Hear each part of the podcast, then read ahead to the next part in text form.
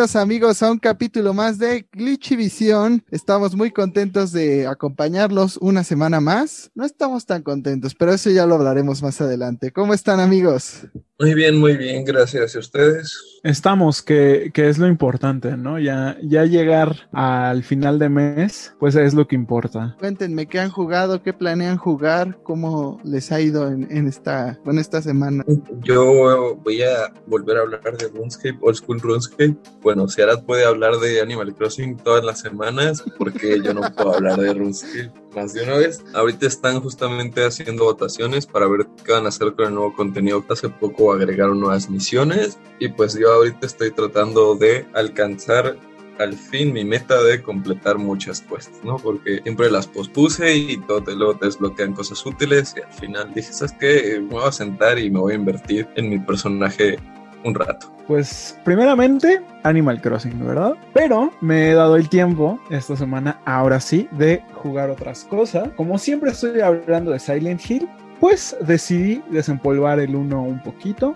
Estoy rejugándolo, estoy retomándolo. Todavía estoy en la parte de la escuela. Vamos, vamos despacito, pero seguro. Aparte de que pues es un juego corto, son 5 eh, horas a lo mucho. Entonces, pues hay que, hay que alargarlo lo más que se pueda, ¿no?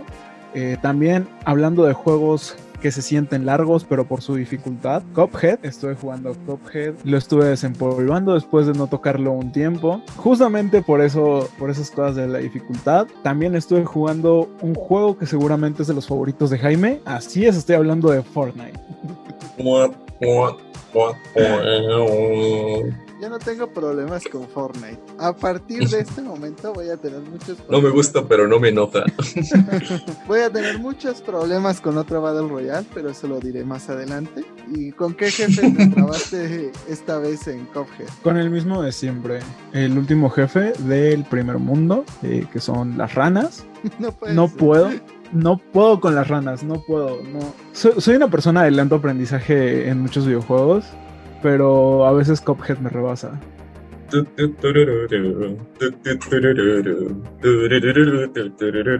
Una pregunta, ¿has llegado más lejos de las ranas? Ah, no. Buena suerte. Dios le da sus peores batallas a sus mejores guerreros. A lo mejor le ponen modo fácil como a Sekiro.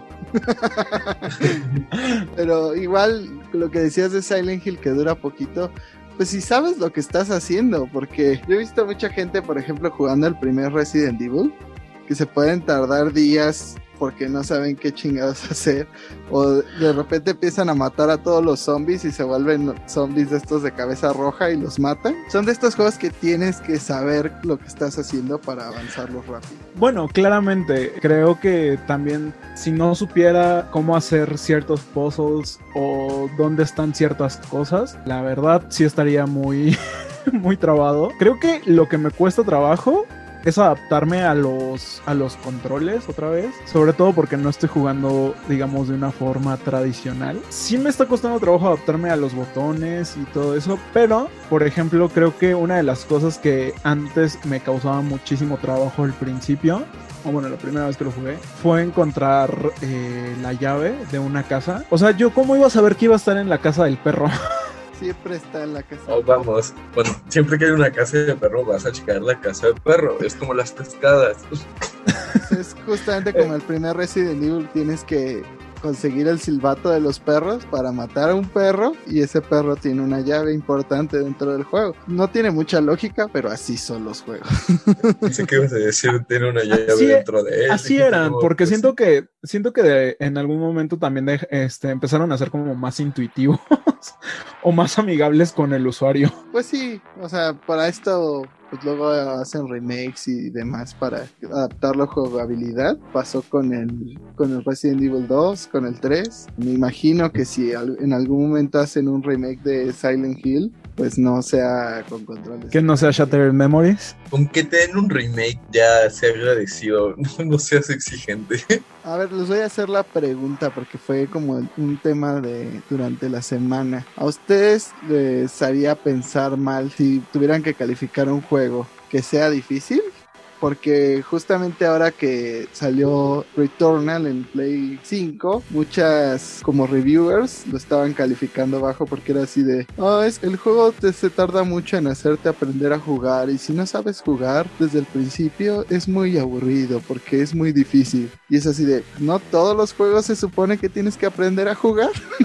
Es que, bueno, o sea, en esa parte estoy conflictuada. No siento que la dificultad tenga que por qué ser motivo de, de, una mala calificación, ¿no? O sea, tenemos todo este, o sea, tenemos juegos como Cuphead que definitivamente, aunque lo pongas en el modo fácil, no te dan la mano y que definitivamente se han hecho un pequeño grupo de culto, definitivamente han trufado. Tenemos juegos como Dark Souls que tienen esa reputación de difíciles, como Sekiro, que realmente, pues de cierta forma atraen a la gente, ¿no? Pero creo que es importante notar una diferencia entre dificultad y accesibilidad. Una cosa es, ok, el juego es difícil, no te va a agarrar la mano y si te caes, pues te metes el putazo contra el piso, ¿no? Y otra cosa es como, ah, te va a aventar 40 toneladas de texto y pues léelas a tu paso, entiéndele a tu paso, ahí están las mecánicas, hasta bolas, ¿no? En, en ese sentido, por eso los juegos tienen tutoriales y tienen que estar bien hechos y siento que es algo que la industria cada vez como dejado más atrás. Sigues teniendo juegos como en el Mario Odyssey donde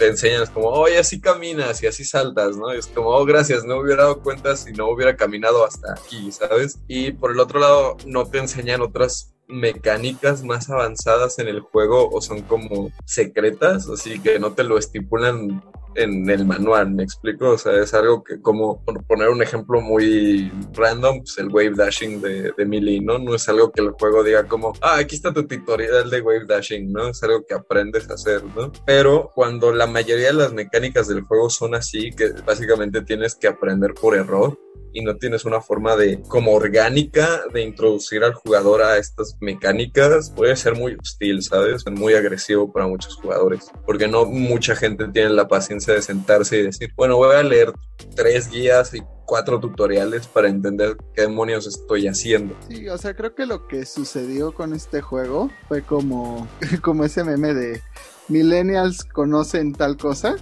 Así que fue como los juegos AAA empiezan a conocer lo que son los roguelikes, que no te explican nada y tienes que morir para aprender. Creo que la gente que no juega otras cosas que no sean AAA, pues se encontraron con este juego y como que les sacó de onda. Y para algunos fue así de, no mames, la innovación cuando esto lleva años en la escena indie. Para otros fue así de, no, es que el juego no te enseña nada. Pues creo que eh, sí acierto, o bueno, estoy eh, de acuerdo con lo que dice Lucy. No toda la gente tiene esa paciencia o no toda la gente tiene el tiempo, porque también hay que recordar que muchas personas que juegan, pues tienen otras actividades, ¿no? Y los videojuegos son más, más bien un hobby o un pasatiempo. ¿Qué más quisiéramos todos que ser streamers y dedicarnos a, a vivir de los videojuegos, ¿no? Pero creo que hay un mercado para todos, ¿no? Hay un mercado para gente que prefiere como estos juegos más rudos o hay, o hay un mercado para gente que prefiere juegos como, como Mario Odyssey. Creo que sí también eh, tiene que haber como cierto punto medio de accesibilidad, como lo dijo, porque a pesar de que existen juegos eh, como Cuphead que desde el principio son difíciles, eh, son juegos que tienen como cierta curva de aprendizaje, ¿no? O sea, vas notando cómo te mueves, cómo, por ejemplo, a mí me costaban muchísimo trabajo los parries en Cuphead y no sabía cómo hacerlos. Tomó una hora darme cuenta cómo se hacían. El juego tiene un tutorial, pero a mí no me parece. que si eres periodista de videojuegos no puedes pasar. Exacto, probablemente, probablemente no funcionen burros. Pero hay cosas como cuando salen varios enemigos en los pocos niveles donde no hay voces. A mí me estresaba muchísimo que pasaban como muchas cosas en la pantalla. De tanto morir, te vas acostumbrando, ¿no? Entonces eh, sí tiene que haber como cierta curva de aprendizaje en, ese tipo de juegos. También se me hace como poco realista pensar que alguien que no sepa como de los videojuegos en general o que no esté tan avesado en este tipo de géneros, pues vaya a caer en un título como Returnal de la nada y vaya a decir, ay, este juego no te enseña nada o algo así. No es como un juego común para empezar, o sea, no creo que nadie vaya a hacer su primer juego como para que no lo sepa cómo funciona un videojuego, porque siento que muchas de estas quejas es como de, ay, el juego me mató luego, luego y, tuve que volver a empezar desde cero y es así de, si son los roguelikes, mi chavo.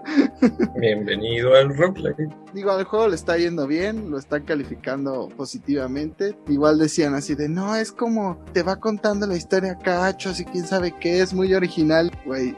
Así son todos los roguelikes. o sea, por ponerte un ejemplo anterior, algo así como The Binding of Isaac, algo así como Hades, algo así como Enter the Gungeon, Nuclear Throne la lista puede seguir, chicos, pero creo que mi punto se va a entender. Definitivamente no es la cosa más innovadora. El juego está bastante bueno, a mí me gustó, pero sí, definitivamente siento que, que es como ese viejo meme de que los juegos AAA te dan un trofeo de participación y este tipo de juegos es como, ah, tienes hambre, ven y consigue tu comida, ¿no? Sí, siento que de alguna forma, pues sí, mucha gente no va a tener la paciencia para sentarse y decir, o el tiempo. Y creo que un poquito, es algo que los, que los roguelites siempre han carecido, que como de un buen tutorial exceptando Enter the Gungeon, mi favorito personalmente, que tiene un tutorial bastante entretenido, que te enseña pues las mecánicas básicas bastante bien. Pero sí, siento que es algo que, que la industria per se podría invertir un poco más en mejorar cómo, cómo hacen estas introducciones, ¿no? Pues sí, pero como te digo, ese me haría bastante raro que alguien cayera en un título como Returnal cuando lo único que ha jugado en su vida es, no sé, súper básico como, no sé. Super Mario World 3. No, hasta eso sí, ese sí tiene más o menos su reto. O sea, no, no, no creo que alguien que sea su primer videojuego se le hiciera tan fácil. Eh, yo lo pienso más como, nunca has jugado un JRPG donde de repente te ponen como 20 tipos de cosas distintos sobre tu personaje que puede hacer entre él y otros personajes a mitad de la pelea. y al principio, exacto, ¿no? O sea, y al principio no tienes la menor idea de qué carajo estás haciendo. Creo que eso es más por ahí a lo que la gente se está quejando de que, que el juego no te explica. Es como, ah, ve y rómpete la madre, ¿no? Para mí, o sea, a mí me fascina, ¿no? pero mucha gente es como de por sí tengo dos horas al día para jugar nada más no quiero pasar esas dos horas o que nada más viendo cómo me muero, ¿no? Creo que dentro de un review no debería estar esa consideración. Sí advertirle al que lo va a comprar como de, pues no es un juego fácil, pero no por eso le bajas puntos. Creo que la dificultad la escoge el jugador y el nos, guiamos, nos guiamos por dificultad eso explica por qué Balam World está, está también calificado. Creo que sí, ¿no? O sea, refleja un poco esta idea de la, de la metaestadística o la metacrítica de los juegos, donde solo por ser de cierto estilo o de cierto tipo ya como que te puedes imaginar por dónde van a estar calificados, ¿no? De cierta forma. Siempre como que los juegos más sencillos tendrán una calificación superior estábamos viendo, por ejemplo, que Pokémon Snap tiene como 8.5 en promedio en Metacritic. y pues ya vimos que solo es tomar fotitos. Digo, a mí me encanta, pero no es O sea, no creo que a nadie se le haga difícil, ¿no? Es como Tetris tiene una mecánica y tiene, está rateado como el mejor juego en la historia. No, pero Tetris después de un rato sí se pone perro. Si no, juega 99 y ves si ganas el primer lugar. sí me aferro, ¿eh? Ahí los veo a todos los que quieran en las retas de Tetris 99. Con gusto, yo siempre llevo como top 15, top 20, pero se pone muy intenso después de ahí. Jalo, jalo. Yo, yo lo más que he logrado es segundo lugar. Ya, después el, que estaba en primero me, me, rompió. Pero de repente se te junta como el squad de, coreanos y todos te deciden mandar 20 bloques al mismo tiempo. Entonces, como está bien, ya no juego. No, la, la clave está jugar cuando hay evento y así estamos todos los noobs que solo queremos sacar el evento de, de 3D World o de algo así. Pasando un juego pues a lo mejor no tan difícil, pero que sí también algunas personas como que le, le consideran que tiene su reto. Estamos hablando de Resident Evil Village. Yo ya probé el demo del castillo y pues quedé fascinado una vez más. Ya más o menos expliqué que se parece mucho al 4 en el demo de, de la aldea, pero ya el castillo es total el castillo de Salazar. Hasta el mercante que tenemos en esta ocasión de repente te dice, What are you buying? Y te dice, es una cosa que vi por ahí. Ya no se puede referenciar más a Resident Evil 4 pero también tiene como su sistema de combate que lo hace muy único. Tienen también a las hermanas Dimitrescu o Dimitres, de acuerdo a cómo lo pronuncies, persiguiéndote y pues solo voy a decir que el demo acaba con una de ellas sobre ti. Entonces ya puedes ver como que está persiguiendo Capcom. Así es una muerte, pero es una muerte feliz. y te van a matar a ti, van a matar tu billetera. Oye, sí. No los calientes más. Te matan la billetera porque Capcom no le ha bajado a la preventa, sigue 1400 ese juego. Yo, yo sigo juntando ahí mis pesitos para llegar al día del estreno. Pero para los que todavía no lo han podido experimentar, fíjense que Capcom nos dio pues una opción más. Bueno, la semana que viene, según tengo entendido, el demo que para todos los que no lo pudieron jugar en Play 4, bueno, ya, ya lo probamos así de porque Capcom como que quiere a fuerzas demostrar que es un, una exclusiva de PlayStation cuando no lo es, pero pues ahí tienen como sus extraños. Y pues sí, ya ahí vas a poder escoger como pues ya si te quieres lanzar por la experiencia de, de, ir por el castillo o de ir por la aldea. Yo les recomendaría que se echara la aldea porque el castillo literal es muy lineal. Lo puedes jugar todas las veces posibles. ¿En cuál acabas con la, la, la señora Dimitrescu? bueno, es una de las Dimitrescu, no es este doña Dimitrescu. Pero, pero ¿en cuál, perdón? En el castillo, entonces. Responde la pregunta. Vayan al castillo entonces. si todo lo que quieren, vayan al maldito castillo. si no, yo les recomendaría que vayan a la de la aldea porque es pues, la más abierta, la que tiene más a explorar. Yo jugué dos veces con dos cuentas el demo del castillo y pues es bastante lineal. ¿Quieren más allá de la experiencia Horny? Pues sí, váyanse a, a la aldea. Y también Capcom. Me encanta cómo la describes. El castillo a mí me gustó porque me recordó mucho pues estas partes del castillo de Salazar donde tenías a los morires vivir y demás, pero también tiene muchas cosas que el Resident Evil 4 no tenía que, que son muy de acción contenida y creo que tiene más que ver con, pues, con lo que se presentaba en el 7 y en el 1, que era como esta mansión donde tenías que evaluar a, qué enemigos enfrentar, a cuáles no. Ese, lado no lo tenía el 4, porque en el 4 era, o sea, literal había un nivel donde estaban unas catapultas lanzándote fuego y tú tenías que matar todo lo que tenías al frente. El 4 era más acción, acción, acción, acción y mata todo lo que tienes enfrente y aquí sí tienes que ser un poco más cerebral. Aunque si como yo le exprimiste todo al demo, pues sacabas balas a lo menso y, minas y, le podías comprar la escopeta al que es el mercante de esta ocasión y pues ya con la escopeta pasa súper fácil el demo. La única, única cuestión que se me hizo raro es como el gordo se movió de la aldea adentro del castillo así tan fácil. o sea, si a ti te cuesta un mundo llegar al castillo, cómo él se traslada así tiene un trato con las Dimitrescu, ¿qué onda? Eso suena gordofóbico de tu parte. O sea, deja tú que sea gordo no sea gordo. ¿Por qué él sí puede pasar así de fácil y venderte armas así como si nada? Y, Intentaste pedirlo, por favor. Así de toda la aventura de Ethan Winter se pudo resumir en que le pidiera a su, a su hija, por favor. Dejan pasar, por favor. Sí.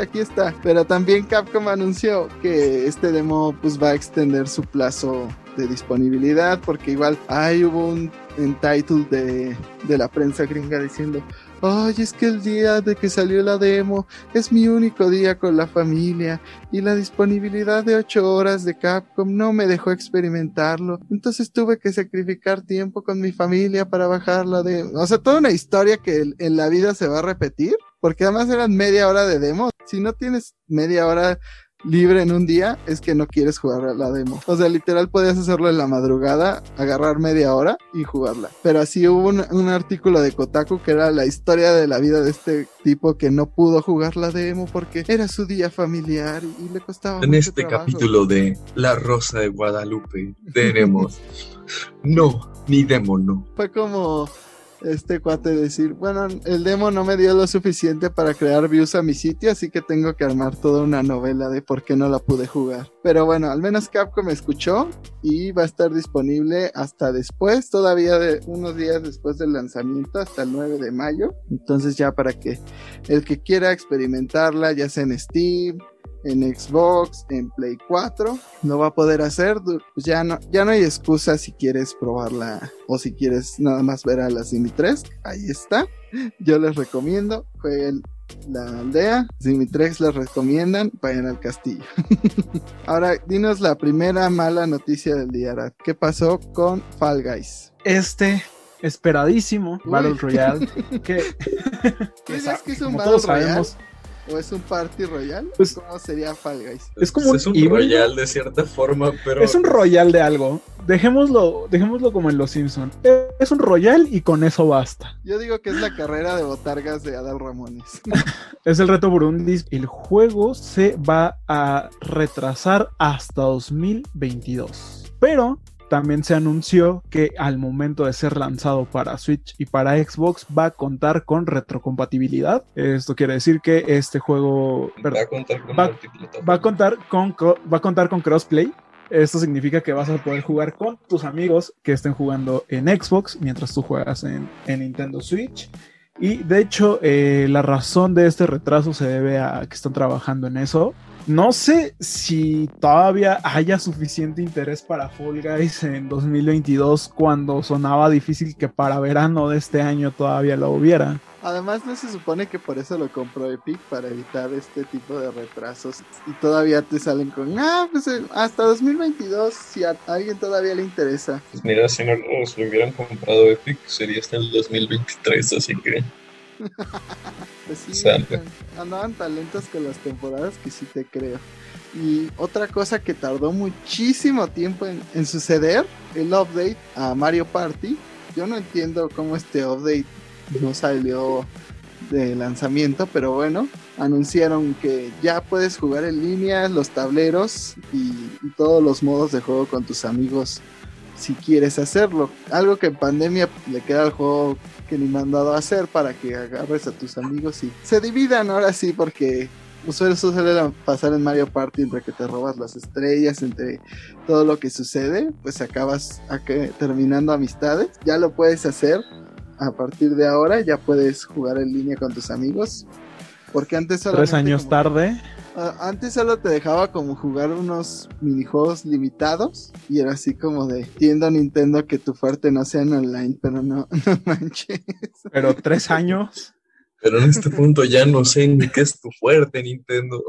Es, es que es, es ridículo, ¿no? O sea, el juego salió a finales del 2018, ya han pasado casi tres años, hasta este momento recibe un update que como dijo Jaime, se esperaría que estuviera desde el principio del juego, ¿no? O sea, pon tú, no al principio, dos meses, pero tres años. Casi, ¿en serio Nintendo? ¿Qué sigue? ¿Agregar el resto de los Pokémon de espada y escudo cuando vayas a anunciar la novena generación? Y además uno se queda pensando, ¿no está haciendo uno nuevo? Porque apenas están añadiéndole el online al primero. Bueno, quizás es- esto quiere decir que quizás están trabajando en un DLC, pero al mismo tiempo no nos dice nada, ¿sabes? Pues sí, pero igual, que ¿qué le va a interesar un DLC tres años, cuatro años después de que salió el juego? quién sabe, o sea, a lo mejor buscan Te estoy la vida viendo del a juego. ti, Destiny.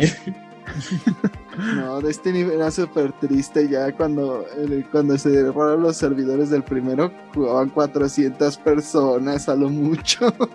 o sea, hay juegos muy, de muy poca popularidad que lo sobrepasaban fácilmente. Con Destiny 2... Había más gente en un servidor de RuneScape que en todo el servidor de... de- todos los servidores de Destiny. Destiny. ¿Hay más Al gente menos- escuchando este podcast? Esperemos que sí. Pero al menos en el Destiny 2 ya están haciendo más o menos como seguidas las actualizaciones. Ahí sí ya se ha- han aplicado. Creo que la independencia a Bungie le cayó muy bien. Eh, algo de lo que hablaremos sobre pues depender de un estudio, ¿verdad? Pero bueno, en más noticias que... Que no aportaron nada. ¿eh? Que, bien pudimos estar sin saberlas. Son como esas juntas en el trabajo que pudieron resolverse en un mail. En un WhatsApp o en un tweet. Estamos hablando del State of Play que fue esta semana. Fue el State of Play más chafa y no pensé que eso fuera posible. Así es. Tuvimos un gameplay del nuevo juego de Ratchet Clank que pues no mostró gran cosa que no supiéramos. Al final del Stereo Play pues mostraron otro tráiler del juego y bueno, también anunciaron algo esperadísimo por los fans, Among Us para PlayStation, con una skin exclusiva de Ratchet Clank. Ya, solo por eso lo voy a comprar.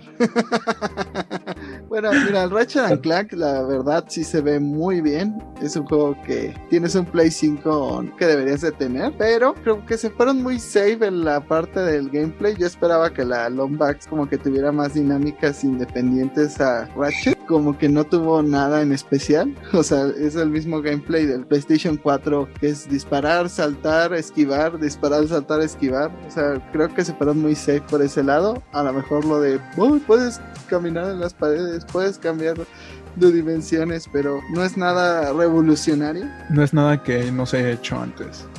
Ajá, o sea, creo que se fueron muy pegados al Play 4. A lo mejor sí en el lado de la historia, en el lado visual, en, en otras cosas sí innovaron, pero en el gameplay yo lo vi bastante regular o que no evolucionó tanto. Yo siento que fue como eh, lo que dijeron también en este State of Play, ¿no? Que este juego estaba diseñado para las personas y que este fuera su primer Ratchet and Clank o ya hubieran jugado uno antes. Entonces siento que de alguna forma están pues buscando atraer público nuevo, ¿no? a la gente que no está tan familiarizada con con el personaje, además de que pues ya lo dijo Sony, ¿no? Que su meta este para esta consola es generar la mayor eh, la mayor cantidad de exclusivas posibles. Ya sabemos que lo que de Sony siempre ha sido si no está roto ni le muevas. Sí, pero por ejemplo con Mario siempre está igual diseñado para que si es tu primer Mario lo puedas disfrutar. Y aún así se arriesgan mucho en el lado del gameplay de meterle cosas, de hacer cosas diferentes en cada versión del juego. Siento que para qué haces una secuela si no le vas a meter casi nada de nuevo. O si, si solo se va a ver mejor, pues... El sombrero es nuevo. Es así de, ah, tiene un, personaje nuevo. Y eso es todo. Es, más de lo mismo, ¿no? O sea, si te gusta Ratchet Clank, definitivamente te vas a divertir, pero no esperes si algo revolucionario, ¿no? No es algo así como el Mario Odyssey para los Super Mario Bros, ¿no? Y luego en este mismo Stereo Play nos dieron como la actualización que va a tener Subnautica, que Subnautica la verdad es un gran juego, pero pues no es como el gran indie para que sea el, único otro anuncio aparte de, de Ratchet Clank y Among Us. O sea, y además es una pequeña actualización no es como que vaya a ser la secuela, solo es como, como una versión 2.0, un DLC, algo así. Ah, sí, es que yo siento que estuvo muy escueto. O sea, porque aparte, cuando dieron el anuncio de este State of Play, mencionaron que iban a decir, o sea, mencionaron indies. Yo esperaba que hicieran algo como lo que hace Nintendo en los Indie Worlds, por ejemplo, ponen un reel de indies, ¿no? Yo esperaba algo similar, no dos juegos nada más considerando que PlayStation considera Returnal un indie, yo esperaba un indie que fuera casi doble A o algo así similar. Que solo fueran dos y que uno sea Among Us, que es un juego flashero de celulares. Fue como, mm, bueno, ¿para qué le damos más importancia si Sony no se la dio? Pues ahí, ahí vamos a dejar el Stereo Play. Esperemos que Sony nos dé más novedades en el E3 o cercano al E3 y algo que se nos olvidó mencionar mientras hablábamos un poquito del Resident Evil Village fue que Capcom nos confirmó que el multiplayer o, su modo online va a retrasarse, no va a estar en el lanzamiento de este título como habían prometido. Todas las personas súper emocionadas por Rivers pues van a tenerse que esperar, dijo nadie nunca, porque creo que este multiplayer pues realmente podría salir el juego sin él y la gente no se hubiera dado cuenta. O sea, si no nos hubieran avisado que no iba a salir, nadie habría protestado. Se suma al retraso de Fall Guys. Cuatro personas que estaban esperando Fall Guys se decepcionaron de que no salió a tiempo. Las cuatro personas que seguían interesadas dejaron de estar. Sony nos confirmó que algo que ha mantenido el interés de las personas alrededor de pues este lanzamiento que muchos dirían como soft, como un lanzamiento a medias, fue el interés sobre el Play 5 que ya vendió 7.8 millones de unidades desde su lanzamiento que fue el mes de noviembre pasado. Y recordemos que en comparación con el Play 4, pues esta consola que en teoría sí tuvo el gran lanzamiento con todo lo de la ley, nada de pandemia, vendió 7.6 millones de consolas. Lo importante de esta nota sería como remarcar que estamos en tiempo de pandemia, Sony no ha tenido la posibilidad de, de conseguir los chips para hacer más consolas en este tiempo y aún así pues han vendido cada Play 5 que, que han podido sacar al mercado. En muchos países sigue estando agotada. Creo que en México ya más o menos se regularizó porque pobreza. no está tan fácil conseguirse una consola de, de 14 mil pesos.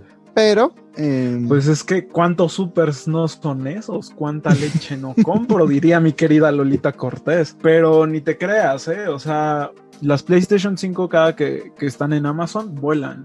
Entonces, pues sí hay gente que pues aunque sea a meses sin intereses o con promociones de tarjetas, las están comprando porque pues sí se estuvieron esperando bastante o están emocionados por los juegos que pues va a incluir la consola, que ya hemos visto que sí son juegos buenos, aunque ya sabemos que van a venir algunos remakes de las topas.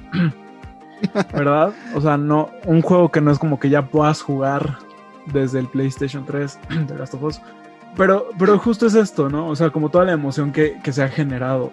Yo he visto que cada que, que hay anuncio de que ya hay stock en Amazon, no duran ni 10 minutos. Y lo mismo pasa con la Xbox. Sí, o sea... que en parte también es gracias a la pandemia, ¿no? O sea, por lo mismo de que...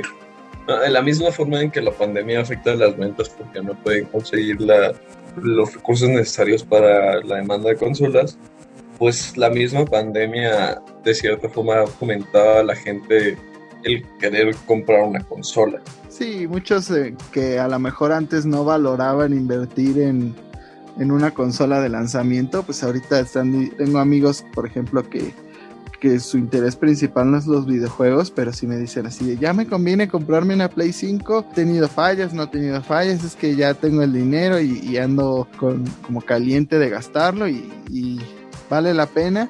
Uno les dice siempre así de, pues aguántate, o sea, todavía no hay como un gran juego exclusivo de Play 5. A lo mejor algunos dirían que es Returnal, pero pues, realmente es un juego como de nicho. Pues más que un gran juego, un catálogo amplio, ¿no? Porque hasta el momento la mayoría de los grandes títulos que están para la consola también están para el PlayStation 4. A lo mejor si quieres si eres de estas personas como que dijiste que tienen poco tiempo para jugar y no quieren estarse esperando entre pantallas de carga y demás, pues el Play 5 es para ustedes porque esa cosa literal le metes un, juego y a los 5 segundos ya, ya cargó, o menos. es una cosa que si te desesperas muy rápido, pues vas. Siempre hay personas que dicen así de cuando tenga tal juego ya la voy a invertir o ya lo voy a, a comprar y es de, es una consola, es raro el juego que puede motivarte a comprarla. Smash.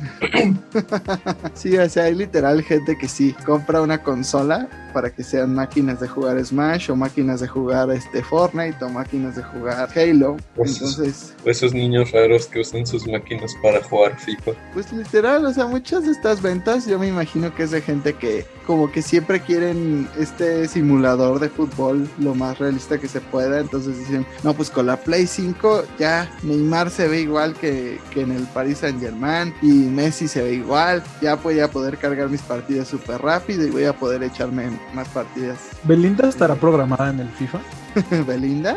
No sé, creo que no. Porque además Giovanni Dos Santos ya no es como el jugador más importante como para que saquen a su novia, ¿no? A lo mejor Shakira sí sale en el fondo apoyando a Piqué. ¿Evadiendo impuestos? ¿Tú sácales todo lo que puedas a los españoles, Shakira. Yo te apoyo. Estamos de tu ¿Quién- lado. ¿Quién lo diría? Que Shakira tampoco sabe utilizar el SAT. Pues sí, es así de. O sea, yo sé cuánto me debes, pero tú me lo tienes que calcular y dármelo. Y si no lo haces bien, te vas a la cárcel. Paga tus impuestos. ¿Cuánto es? No te puedo decir. Bueno, quiero pensar que Shakira sí tiene quien le haga los impuestos, aunque no está haciendo un gran trabajo. Pero volviendo a videojuegos, justamente mencionaste The Last of Us, que ah, para algunas personas sí es como un, un juego que por el cual comprarían una consola. Mira, si Tú- hubiera, si hubiera un The Last of Us 3 en este momento, yo, yo ya hubiera comprado mi PlayStation 5. Ya hubiera vendido mi riñón. O las nalgas.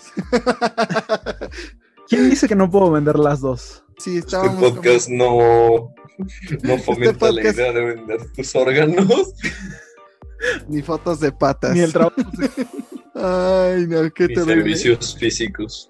Pues fíjense que Neil Druckmann nos dio así como un- una cosa súper random. Lo entrevistaron por parte de IGN y dijo así como de, pues no quiero revelar mucho, pero ya está escrito el- entre Haley Gross y yo. Ya escribimos el esquema de una historia que esperamos que un día pueda ver la luz y dice, ya veremos qué podemos explorar en este juego. Y es así como de, ¿no Neil Druckmann es el director de Naughty Dog? ¿No él puede decidir No. si se va a lanzar este juego o no? Además, con, la, con lo que vendió The Last of Us y con lo que vendió The Last of Us 2, no contarían con el apoyo total de Sony. O sea, no es, es- no es cualquier juego. O sea, creo que, ha sido- creo que es una de sus IPs más exitosas para el momento. O sea, uno de sus exclusivos más exitosos eh, en este momento. Ya se va a adaptar a la televisión. Ahora sí, no es cualquier hijo de vecino. Creo que él podría bien decir, ya tengo listo el juego, podemos empezar a trabajar en él mañana creo que sí suena un poco como de mustión, en el sentido de que, a ver si nos dejan, claramente te van a dejar puñetas.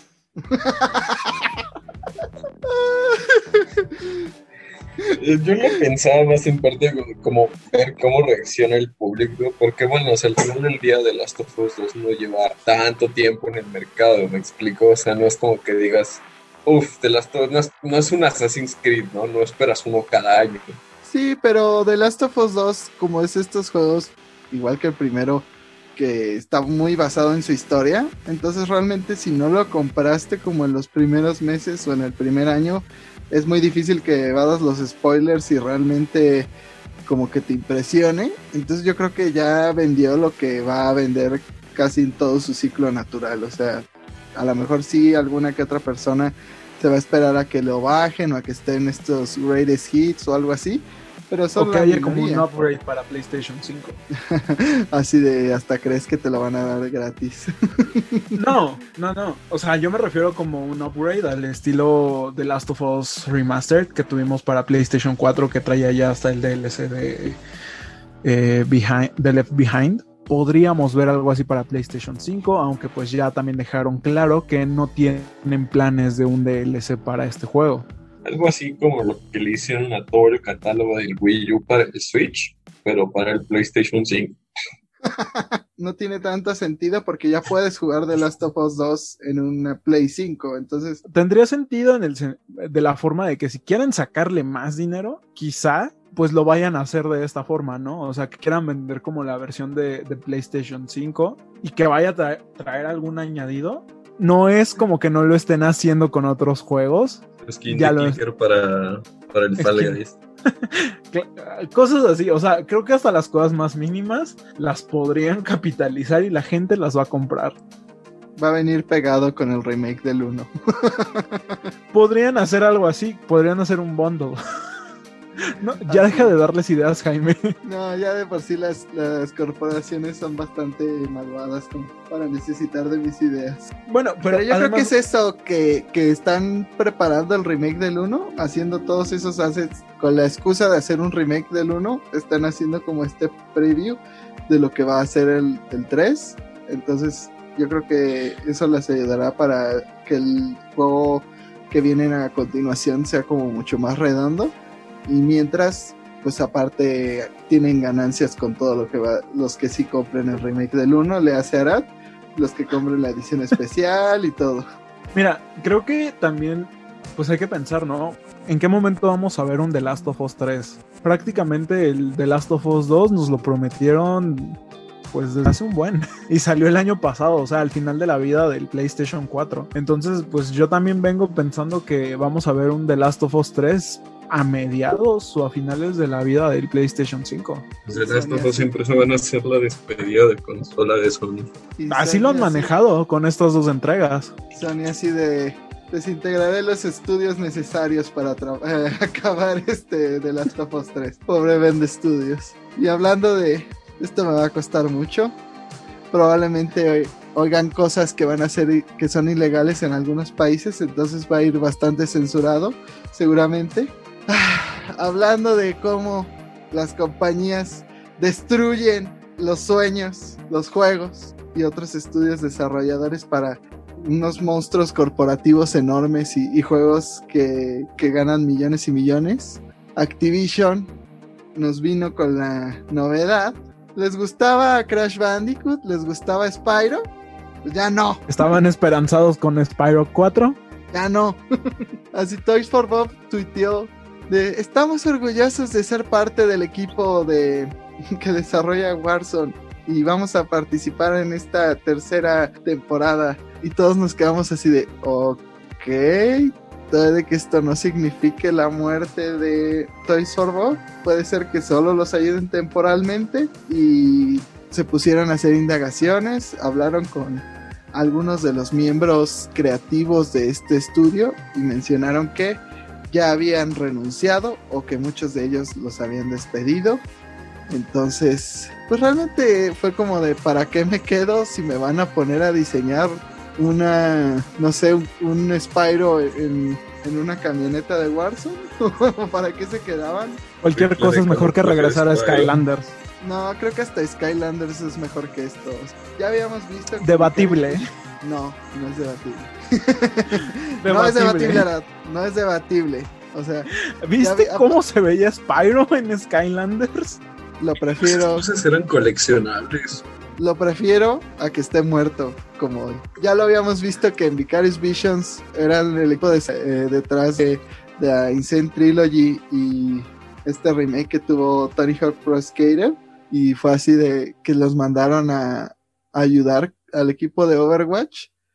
Que yo digo, ¿por qué? O sea, Overwatch 2 yo siento que van a ser muerto. O sea, ni siquiera el, el 1 ya es como que muy exitoso y el 2 todavía van a cobrar por él, no va a ser free to play o qué onda, o sea, en esta BlizzCon solo presentaron unos diseños de personajes y fue así de ni siquiera tienen el juego listo, ok, y también los mandaron a talachar el remake de Diablo 2, que yo digo, ¿realmente necesitas mucha ayuda para hacer un remake de Diablo? O sea, ¿es tan complicado?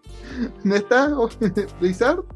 O sea, yo creo que en Blizzard consumieron a este equipo para arreglar todos sus desmadritos que traen. Yo tengo un mensaje para Activision. Es como dijo algo Gloria Trevi, tú no querías lastimarme, me querías matar. ¿Para qué fregados revives a, a Crash Bandicoot? ¿Para qué me diste a Spyro? ¿Para qué me diste ilusiones con el Crash Nitro Kart Racing? ¿Para qué hiciste Crash Bandicoot 4? Para si después los ibas a poner a hacer Warzone, o sea, Ahora imagínense cómo se va a poner cuando se entere que no va a estar Crash en este Smash. No, pues ya para qué va a estar en Smash, para qué va a estar en algo si, si no va a haber juegos de Crash. o sea, Pero si ser, tranquilízate, por favor. si va a ser como Banjo Kazooie y va- solo va solo vamos a recordar Cate- que alguna vez existió. Discúlpate por lo que dijiste. Capitán Falcon está llorando en la esquina. Me vale Capitán Falcon en estos momentos. Crash está muerto. Pues así como van las cosas, Creo hay que más chances de F0 que de Bandicoot, ¿eh? Así Ya, podrían, podrían muerto. vender la, podrían vender la IP de Crash y no habría más chances de un F0. Creo que hay muchos factores, o sea, yo creo, quiero pensar que hay muchos factores por estas decisiones, gestión sobre todo, Pero eh, también estamos hablando de que estamos eh, viviendo un momento de crisis, ¿no? O sea, creo que eh, no es como el único estudio que hemos visto que ha tenido problemas económicos a raíz de la pandemia. Algunos lo han sabido afrontar mejor que otros. Claramente estamos viendo que Activision no está haciendo como lo que debería. Y sí preocupa en el futuro, ¿no? O sea, ¿qué, qué es lo que vamos a esperar de Spyro y de Crash Bandicoot? Que Nada. al final... al final de cuentas regresaron, tuvieron un buen regreso. Creo que las ventas de Crash Bandicoot 4 tampoco fueron como lo que esperaba la gente. Es que mira, esa noción viene de un reportaje que salió cuando la versión de Nintendo Switch no había salido. Todavía no salía ni Steam ni Switch. Que sabemos que cuando un juego llega a Switch, pues suben mucho sus ventas, más un plataformero. Y dijeron así de, ah, este no, no, juntó ni un cuarto de las ventas del de Insane Trilogy. Quiero pensar que fue en una parte la nostalgia, que muchos no compraron un juego nuevo porque pues, no tiene este factor nostálgico pero también es de, pues no se esperaron a las ventas totales para hacer esta aseveración. Entonces... Y además, como solo era una exclusiva temporal, pues había mucha gente que era como, pues no me voy a comprar un Place nuevo solo para eso, ¿no? Mejor me espero que salga para mi consola que ya tengo. Exacto. Pero también creo que, eh, o sea, como que hubo ciertas reviews cuando salió para PlayStation 4 y para Xbox que afectaron también para sus ventas en otras, eh, en otras plataformas, ¿no? Porque yo vi mucho estos comentarios de que, ay, es que el nuevo Crash Bandicoot está muy difícil. Ay, es que el nuevo Crash Bandicoot este, regresa a esta dificultad. Ay, es que entonces siento que había como demasiadas críticas negativas en su momento. Tal vez sí pudieron impactar como a los compradores. Pues en Metacritic le fue bien en general. El problema sí fue esto, que pues es un plataformero que no es fácil.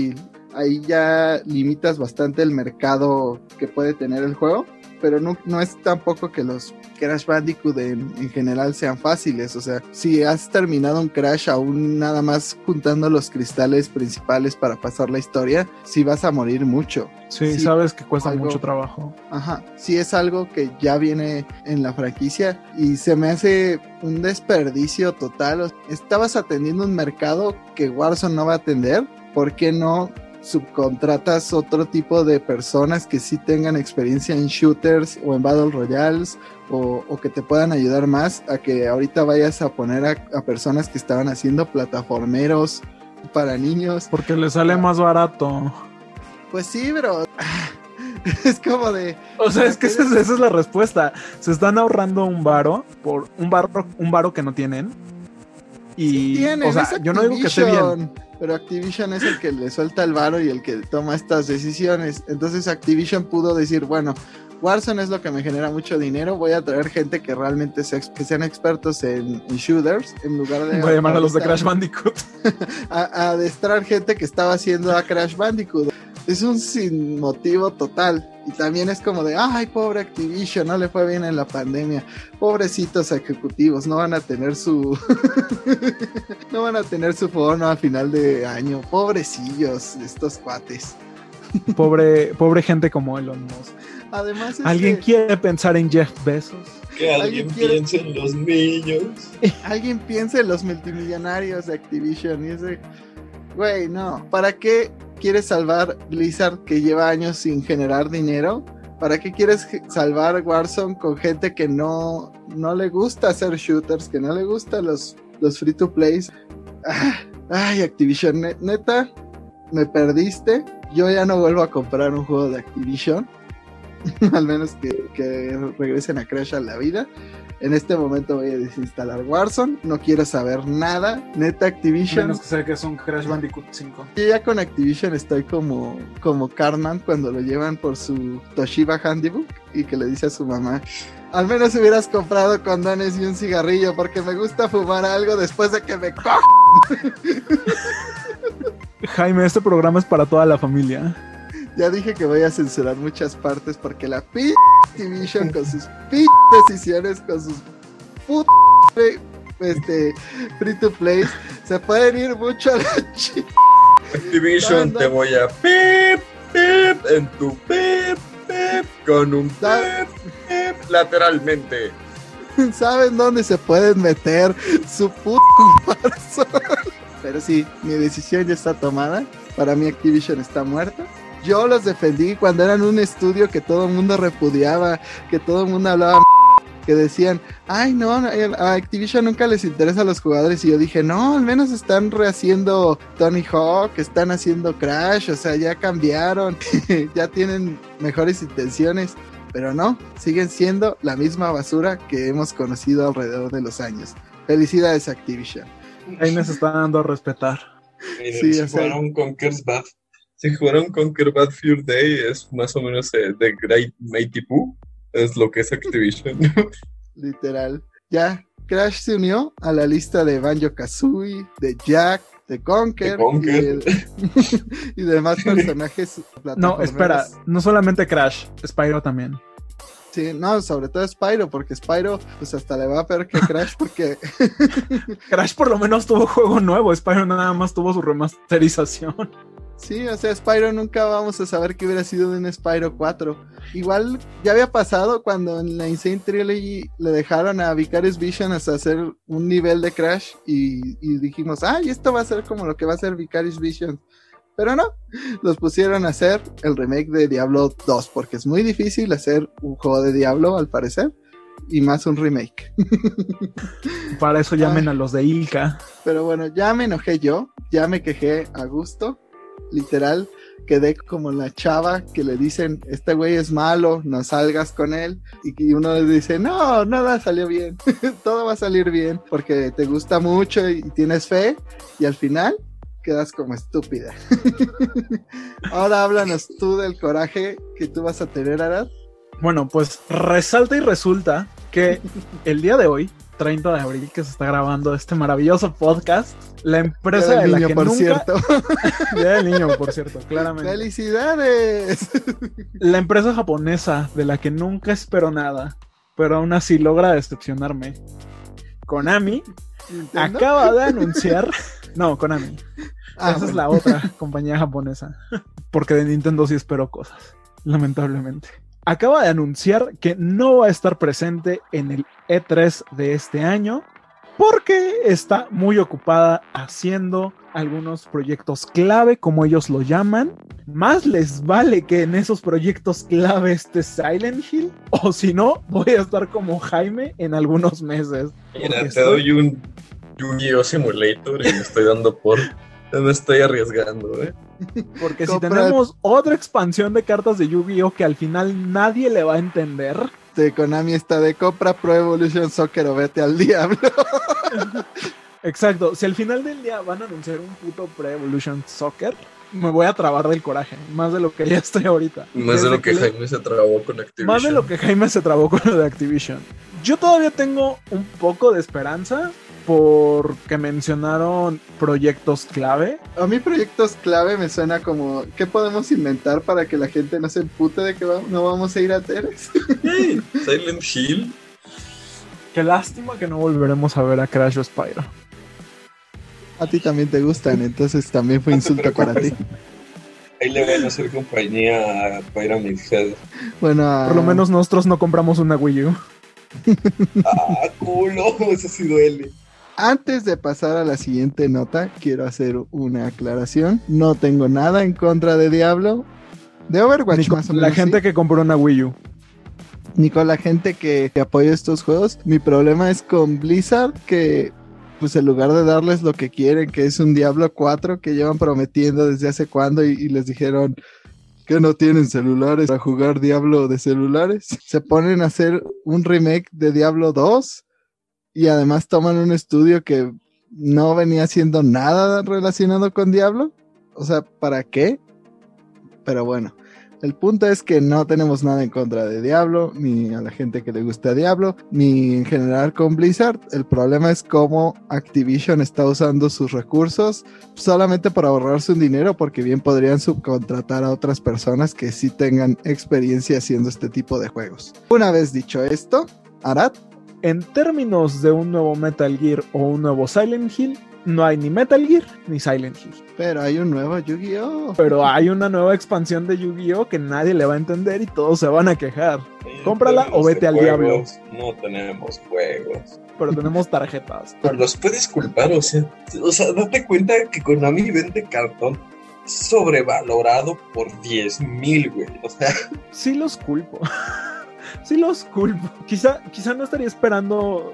Me voy a, me voy a, poner un poquito como en escena de Bob Esponja. Quizá no estaríamos en esta situación si la gente no comprara tarjetas de cartón cada semana. O skins de Warzone.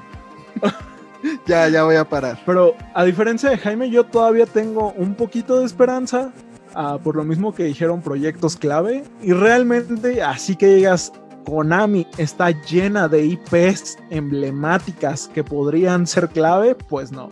Tenemos a pues Yu-Gi-Oh, ¿no? Pues sí, pero pues bueno, vamos. ¿Qué les queda? Yu-Gi-Oh, IPs. Y así como que digas, ir al E3 para anunciar algo de Yu-Gi-Oh o del pues, pues mejor te duermes otro rato. Díselo a PlayStation y sus State of Plays o a EA que va al E3 a anunciar FIFA. Ah, buen punto. Pero bueno, yo, yo todavía tengo un poquito de esperanza de que con proyecto clave se refieran a un nuevo Silent Hill. Mira, no me gusta Metal Gear porque pues, no me llama la atención, pero estaría más conforme con que anunciaran algo así, que fuera algo, y no tengo nada contra la gente de Yu-Gi-Oh, los amo, aunque no se bañan. De lejitos, los amo de lejitos. Están a distancia porque hueles bien rancio. Sí, aunque sea la parte que trato de evitar de la Friki Plaza. O sea, toda la Friki Plaza, porque toda huele rancio. Sí, pero, pero donde juegan Yu-Gi-Oh más. Donde juegan cartas, porque no solo son jugadores bueno, sí, tienes razón, donde juegan Magic y todas esas cosas. es curioso, ¿no? Porque vas a la Plaza y ves al pequeño niño Timmy de 10 años jugando con el gordo chat de 40. Y realmente sí me da un poquito de esperanza porque IP es clave de las que podrían sacar un juego para anunciarse en algo como un E3, pues estamos hablando de Silent Hill o, de Metal Gear. Siendo muy optimistas, un Castlevania, pero seamos honestos, Castlevania vive de remakes y ports. Ay, a mí sí denme un remake o un port de Castlevania, estoy feliz. no tengo problemas. sí, pero todavía, todavía dijeras un, un remake o un port de Castlevania en el E3, pues tampoco es como para, para emocionarse, ¿no? Porque tenemos uno a cada rato.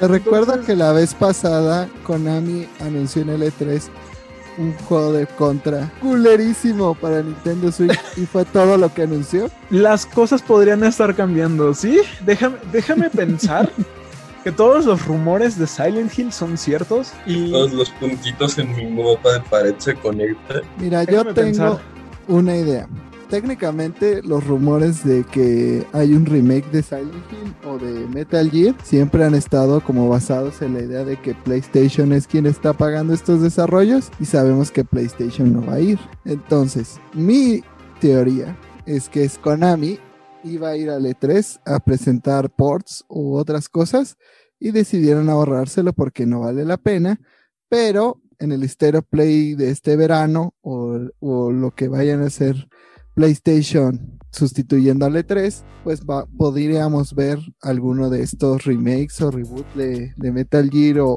Silent Hill, porque PlayStation es quien está pagando totalmente por estos desarrollos, más allá de que Konami lo esté haciendo, porque también, ¿qué estudio desarrollador tiene Konami ahorita? Ninguno. Entonces, forzosamente, otra persona los tiene que estar haciendo. Yo le veo mucho sentido a que Sony quiera revivir Silent Hill, pensando de que en su momento fue una de las IPs eh, de terror más exitosas sin embargo, pues hay que recordar que Silent Hill también dejó de ser un exclusivo de Sony. Entonces, de alguna forma, también con las declaraciones que dieron últimamente de que, de que buscan que Sony pues vaya muchísimo más por ese mercado de las exclusivas y de que el PlayStation 5 esté lleno de estas experiencias, pues sí, también se me hace lógico que busquen como regresar como ciertas IPs, ¿no? Ciertas IPs que fueron reconocibles en su época. Esperemos que aparte de Metal Gear, Silent Hill esté dentro de esas IPs eh, que puedan resurgir dentro del PlayStation 5. Eh, fíjate que ese sería uno de mis motivos para comprar la consola. Digo, si, si tengo planes, ahorita no me urge, pero si mañana mismo saliera un teaser de Silent Hill y dijeran, vamos a hacer Silent Hill 1 para PlayStation 5, así fuera un remake fiel al original, vendo un riñón de Lucy. ¿Qué? Es que pensándolo bien, tu riñón todavía sirve, Oye. el de Arad, quién sabe. Exacto. Pero mínimo, mínimo también lo voy a poder jugar, ¿no? Digo, si se vas a vender mi riñón. Ah, será por turnos. Yo en la bañera con hielos. Yarad, me toca, es mi turno. Ya se me pasó la morfina, Dep- ya pásamelo. Venderé los riñones que sean necesarios para salvar esta compañía. No, pues para salvar a Konami va a estar caño. No tiene suficientes riñones, hijo. Así de no hay riñones que alcancen. Muy bien, Eh, Lucy. Hazme una lista de los de tus 10 órganos menos favoritos. Una lista de tus 10 órganos más valiosos. Pero sí, justamente es como que lo que le hace falta al Play 5 es estas IPs que te digan, eso es lo que me va a hacer comprar un Play 5, como Arad mencionó. Porque esta era moderna de Sony, sí, ah, hay personas que a lo mejor sí comprarían un Play 5 por un nuevo God of War, pero la mayoría no. Yo creo que sí le hace falta una IP histórica o una IP que llame más la atención para decir esto es lo que me va a hacer comprar una consola de nueva generación. Porque a lo mejor los juegos que, que podrían haberlo logrado pues también están saliendo en Play 4 como Resident Evil, Spider-Man Miles Morales, otro tipo de juegos. Y mira, cuando anunciaron Silent Hills hace ya como 7 años, esa era mi única razón para comprar un PlayStation 4 en ese momento. Cuac, Y cuac, adivinen qué pasó, amiguitos. Adivinen quién tardó 3 años más en comprar un PlayStation 4. Hasta que The Last of Us ya se veía cerca. Probablemente. Digo, yo soy una persona rara.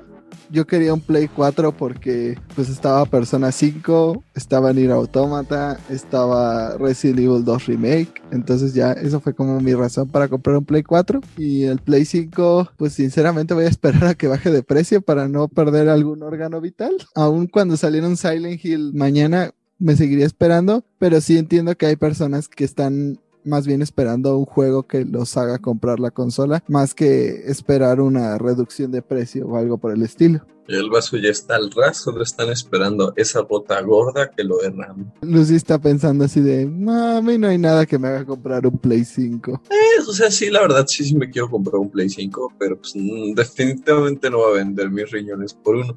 Quizás sí vendo los de Arad, ¿no? Pero pues dudo que me alcance para un Play 5 ¿Qué? con sus riñones. Te dan una Switch Pro y date por bien servida.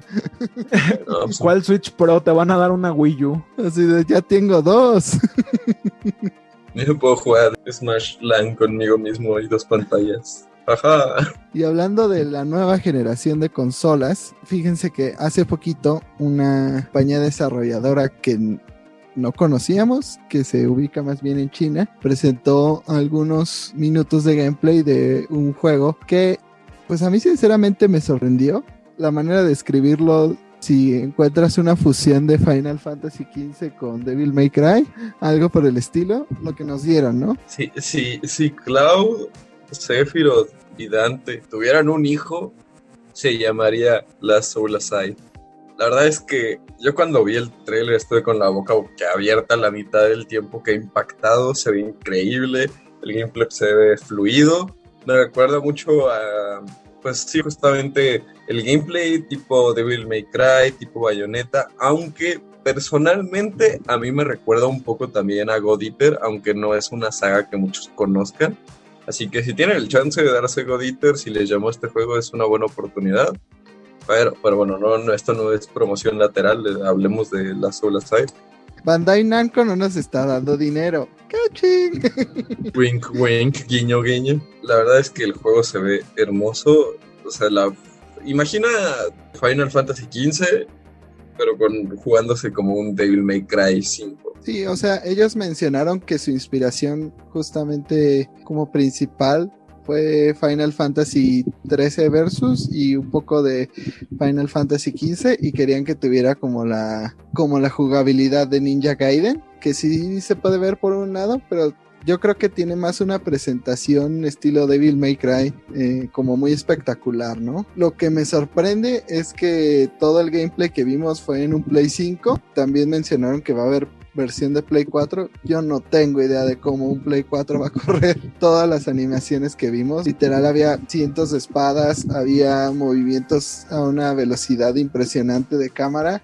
Sony como que le tomó interés a este proyecto y a partir de ahí como que decidió darle el presupuesto necesario. Su creador fundó Purity Zero Games y contrató algunos desarrolladores para agilizar el proceso de este juego y ahora que tiene la ayuda de Sony pues ya tiene 14 empleados, todo va mejorando Ahora sí que con dinero baila el perro, pudieron hacer el juego mucho más robusto. Habrá que ver qué tal cuando salga. Todavía no hay una fecha específica para, para este juego cuando salga y estaremos porque la verdad se ve muy padre y, si tienen dinero, no como cierto juego de cierto topo que gira, ¿verdad? Como de ciertas colinas silenciosas.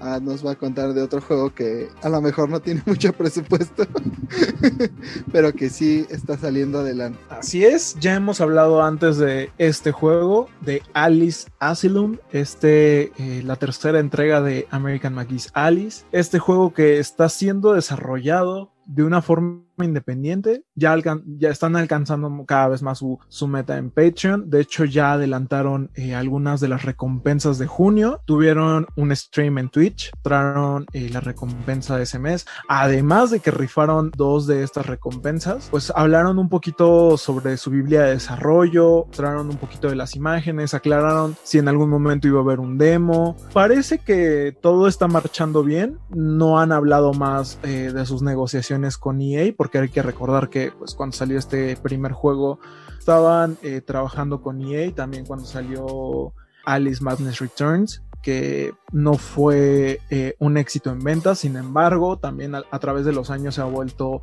pues uno de los, bueno, de los dos se ha vuelto el favorito de los fans. Creo que en su momento no lo supieron apreciar.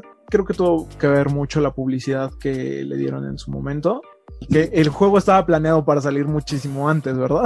Este capítulo lo podemos resumir como trabajando con el diablo, le hace EA o Activision. Exacto. La verdad es que la última vez que hablaron sobre estas negociaciones que tenían con EA dijeron que estaba marchando todo bien. Pues ya sabemos qué, va a pasar si esto resulta bien, ¿no? Eh, habían mencionado que si EA les da el permiso, van a remasterizar el primer juego de Alice con el segundo para Nintendo Switch y consolas de nueva generación. Entonces, pues también supongo que van a estar para PlayStation 4 y para Xbox One. Todo juego como de culto que llega a Nintendo Switch automáticamente como que se vuelve popular. Entonces, ojalá si les den permiso para que esta publicación del tercer juego pues tenga más éxito, ¿no? Mira, si sale, si sale estos remasters, ten por seguro que voy a comprarlos para PlayStation y para Nintendo Switch. El primer juego lo amé con locura, la verdad. Es, uno de los juegos que más he jugado porque lo jugué tanto para PlayStation 1 como para su versión en PC. O sea, fue, fue uno de los juegos que más veces eh, rejugué. segundo juego no lo pude jugar porque fue para PlayStation 3 y Xbox 360. No tuve ninguna de esas dos consolas. Sin embargo, vi bastantes gameplays eh, en YouTube y lo mucho o poco que vi del juego llamó mi atención y la verdad es que el apartado visual era muy bonito y pues estaba muy bien hecho para su época. Y lo que han mostrado de Asylum, la verdad es que yo quiero que ese proyecto se haga. Jaime muchas veces me ha dicho que, yo estoy enamorado de juegos de juegos que, que, están destinados al fracaso.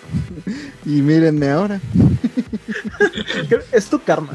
Es así de, así se apoya un juego, muchachos. se compra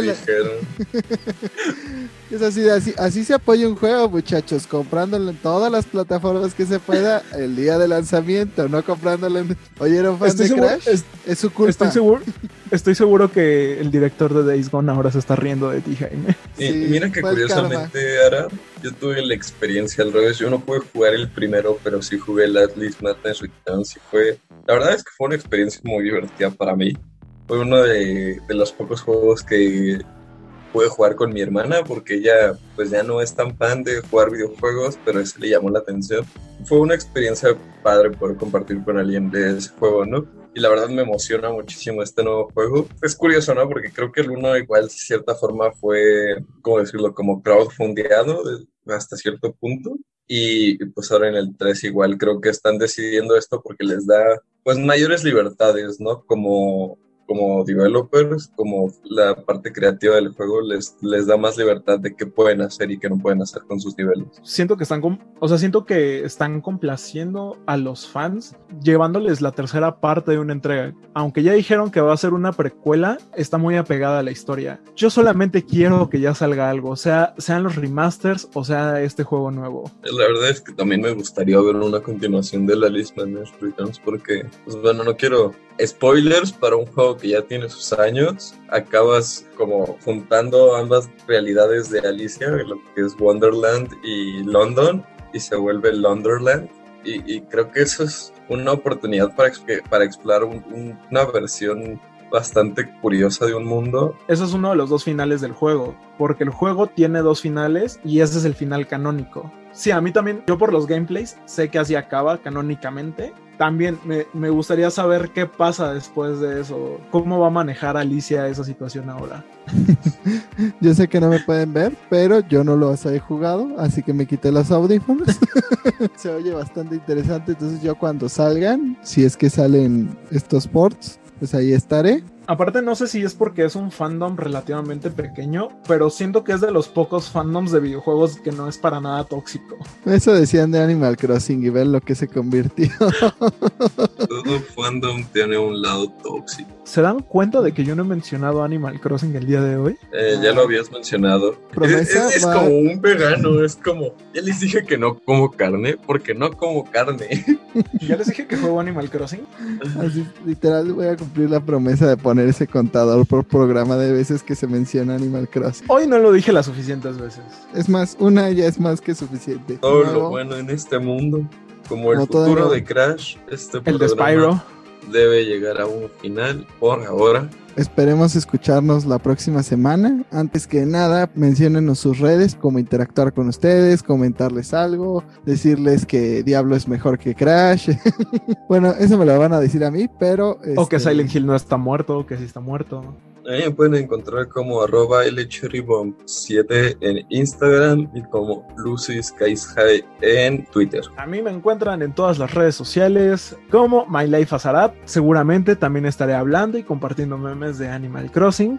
No lo he hecho últimamente, debería. Quieren decir que Silent Hill está muerto. Si quieren que, si quieren decirme que Yu-Gi-Oh es mejor, no hay problema, podemos discutir. Y recuerden seguirnos en todas nuestras redes sociales como arroba Glitchyvision en Twitter, como Glitchyvision en Facebook, como Glitchyvision en... Pueden decirnos pues todo lo que eh, les gustó de este episodio, lo que no les do, alguna sugerencia, alguna sección que les gustaría. No olviden darnos su bonito like, compartir el programa con todas las personas que crean que les puede gustar. Eso es muy importante para que sigamos creciendo. Y sobre todo, no olviden ir a la cuenta de Activision, inventarles la madre. Yo lo haré. Nos estamos escuchando la próxima semana. Muchas gracias y hasta la próxima.